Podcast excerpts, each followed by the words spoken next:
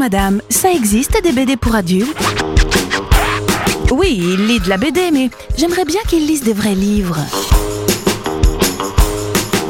Toutes les deux semaines, au moins une BD à lire, c'est Parlons BD sur Sun.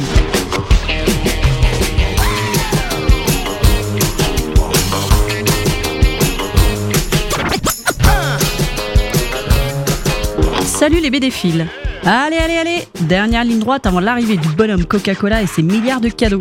Il est grand temps de faire ses choix, pour ça, ou tout simplement pour passer un bon moment de lecture. Et ça tombe bien, des trucs cool, il y en a plein. Malgré le raz-de-marée de gros titres, genre Astérix, Gaston, Largo Winch ou les derniers Davodo, d'autres BD arrivent à sortir leur épingle du jeu de celui qui a la plus grosse pile des éditeurs.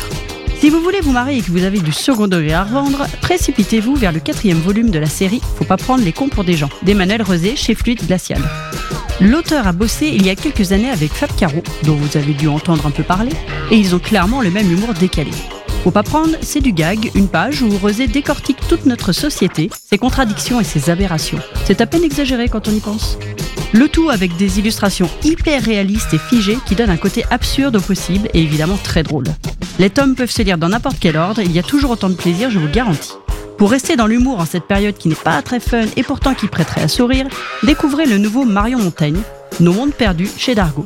S'il y en a bien une qui trouve anxiogène le monde actuel, c'est bien elle. En bonne fan de science, elle cherche désespérément les réponses aux milliers de questions qui lui trottent dans la tête. Elle se demandait comment faisaient les astronautes durant leurs séjours spatiaux. Im, elle nous pond dans la combi de Thomas Pesquet, que je recommande chaudement. Dernière angoisse en date, comment l'être humain a su que les fossiles étaient en fait des os d'animaux disparus. Avec son humour cash et son dessin de presse toujours efficace, Montaigne retrace donc la découverte des dinosaures par l'homme. Bah oui, parce que les femmes ont encore une fois été écartées de l'équation, à une époque où il était évident que c'était Dieu qui avait créé le monde. Faire accepter l'idée qu'il y aurait eu des êtres vivants avant l'homme et qui auraient disparu avant sa création, franchement, pas gagné. À la façon de sa série Tu mourras moins bête, Mario Montaigne nous guide en nous amusant. Si quelquefois elle en fait un peu trop et nous perd dans l'avancée de son récit, Nos mondes perdus restent très drôles et instructifs et surtout pas prise de tête. Un bouquin parfait pour les toilettes, et attention, hein, c'est un compliment. On arrête les good vibes et on continue dans la tendresse avec Mal Tempo d'Alfred chez Delcourt.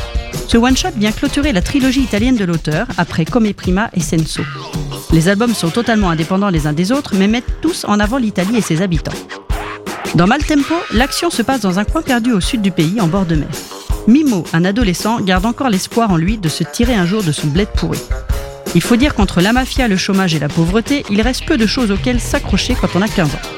Et pourtant, Mimo va trouver la précieuse bouée de sauvetage, un grand casting musical organisé dans son village. Il va falloir convaincre les copains de l'accompagner, mais en tout cas, il ne ratera ça pour rien au monde. Avec un quotidien partagé entre espoir et déception, compliqué de gérer en plus les émotions adolescentes naissantes quand les adultes sont loin d'être des exemples à suivre. Mimo est touchant et profondément positif, ce qui donne à ce récit une belle émotion. Alfred réussit à nous transporter dans cette Italie et ses paysages grandioses, tout en nous plongeant dans une misère commune à beaucoup de lieux. Son histoire reste cependant pleine de chaleur et de bonnes ondes, et on en ressort le sourire aux lèvres. Il est trop fort. Continuons dans le genre euh, misère sociale avec un autre one-shot au charisme impressionnant. Padre Sicario chez Alba Michel. Thomas Dandois, un des scénaristes, a rencontré il y a plusieurs années Jorg, un ancien sicaire. Les sicaires sont des tueurs à gages au service des cartels colombiens. Le genre de type que t'évites de croiser dans la vie, quoi. Avec Stéphane Marchetti, ils se sont inspirés de la vie de cet homme pour pondre un polar noir et puissant. Salva est donc un sicaire, enfin un ex-sicaire, qui s'est fait coffrer et a passé quelque temps sous les verrous. Profondément croyant, l'un n'empêche pas l'autre, son séjour va lui permettre de se repentir et il va se donner pour mission de prêcher la bonne parole aux détenus. Quand il sort, il ne compte pas en rester là et s'entête à construire un temple au beau milieu des quartiers défavorisés où il habite avec sa femme et ses enfants. Le hic, c'est que convaincre les gens de rentrer dans le droit chemin n'est pas super compatible avec ce que les anciens collègues et amis de Salva continuent de trafiquer. Rendre les gens meilleurs ne fait pas bon ménage avec drogue, violence et règlement de compte, ce qui résume assez bien le quotidien de ces quartiers. Salva va donc devoir choisir entre rester fidèle à ses convictions et résister à la pression de son ancien réseau. Le dessin semi-réaliste de Vladimiro Merino est particulièrement efficace car très dynamique et en même temps il a ce côté crayonné qui est parfait pour illustrer la misère colombienne.